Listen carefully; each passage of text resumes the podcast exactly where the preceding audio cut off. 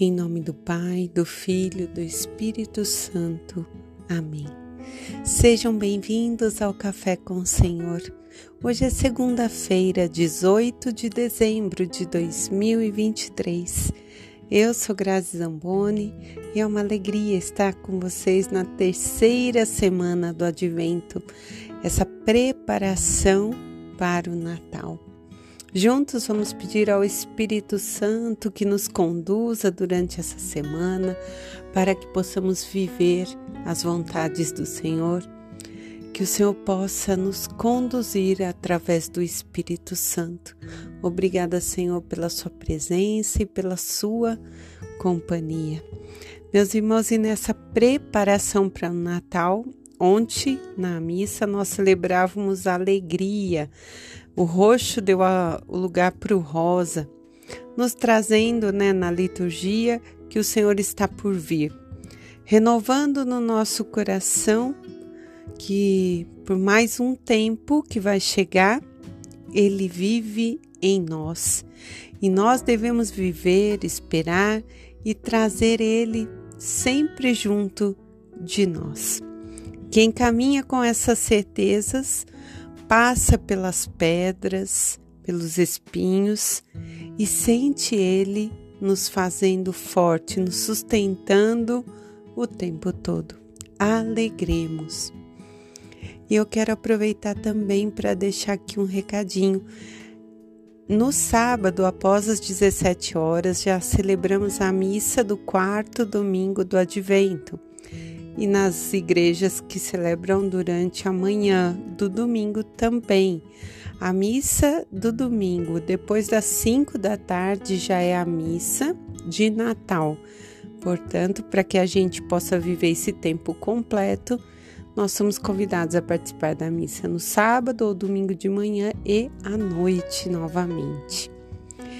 E fazendo a leitura aqui de, do profeta Jeremias, no capítulo 23, do 5 ao 8, o profeta diz que naquele tempo já tinham passado muitos reis, em torno de dez reis em Judá. E eles é, é, eram maus condutores das ovelhas, é assim que ele cita. Então o Senhor diz ao profeta que suscitaria Davi para guiar aquele povo, e que ele reinará com a verdade e com a prudência. E isso nos faz hoje lembrar também a profecia de Isaías, que vai dizer que a Virgem conceberá e dará a luz ao Emanuel. Jesus vem para a, anunciando, né? Melhor dizendo, esse novo tempo que se renova através da vinda dele, do Verbo que se faz presente entre nós. E aí o salmista vai dizer: Nos seus dias a justiça florirá e a paz em abundância também, para sempre. Então, todo aquele que espera, que tem seu coração no Senhor, vai ter essa palavra concretizada, porque esse novo tempo vai acontecer. Jesus diz né, que o reino dele não é desse mundo, mas que os que creem estarão com ele. E é por isso que nós caminhamos diariamente aguardando esse tempo. E hoje a leitura de São Mateus, no capítulo 1, do 18 ao 24, vai nos trazer o nascimento de Jesus, que Maria, sua mãe, era noiva de José. E antes de viverem juntos, ela ficou grávida por obra do Espírito Santo. José, seu noivo sendo homem justo, não quis que ela ficasse com o nome manchado e resolveu abandoná-la em silêncio.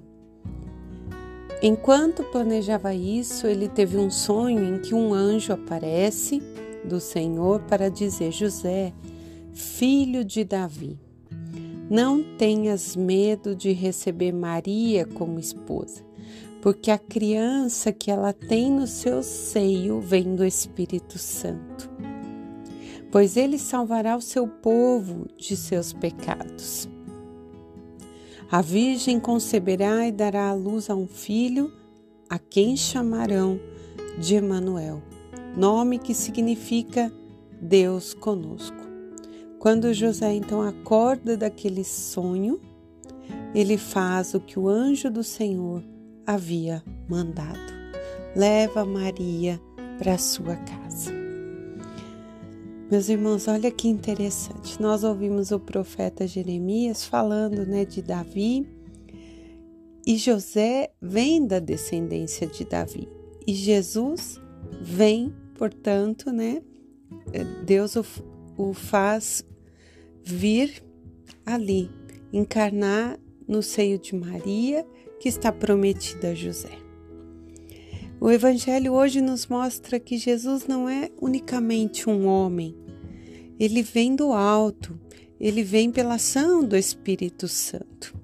Ele assume, portanto, a nossa condição humana menos o nosso pecado. Mas ele é eterno, ele é divino. E agora eu te convido, vamos adentrar nessa palavra, nesse mistério de toda essa anunciação da encarnação do Filho de Deus entre nós. E o que é adentrar o mistério? É analisar cada situação desse texto e trazer para a nossa vida hoje. Vamos refletir hoje, saindo um pouquinho, né, do centro ali de Maria, mas voltando um pouquinho para José, que é o homem do silêncio, homem simples, honesto, trabalhador. Aqui a palavra hoje dá bastante destaque a José. Diz que ele era um homem justo, portanto, antes dele tomar aquela decisão, o que, que ele faz? Ele reflete, ele para, ele pensa em deixar Maria porque ele está confuso e acho que todos nós ficaremos confusos. Então ele vai para casa, com certeza ficou refletindo sobre a conversa que teve com ela, deve ter rezado, né, feito a sua oração e depois ele silencia e acaba dormindo. Porque ele tem confiança na sua intimidade com o Senhor. Né? O poder da oração para que a gente possa silenciar e escutar a voz de Deus. E isso, como que nós trazemos isso para o mistério da nossa vida? Diante de tantas situações que nós temos no nosso dia a dia, que são difíceis, delicadas, Muitas vezes nós agimos pelo impulso e nós precisamos buscar ser como São José, silenciar para escutar Deus e dessa forma viver o tempo dele.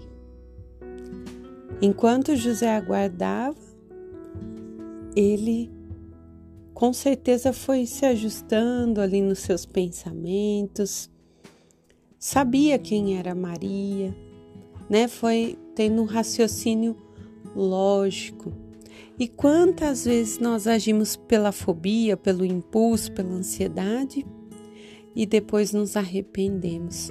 Então, o convite para nós hoje é o silêncio, a reflexão, a oração de intimidade para escutar.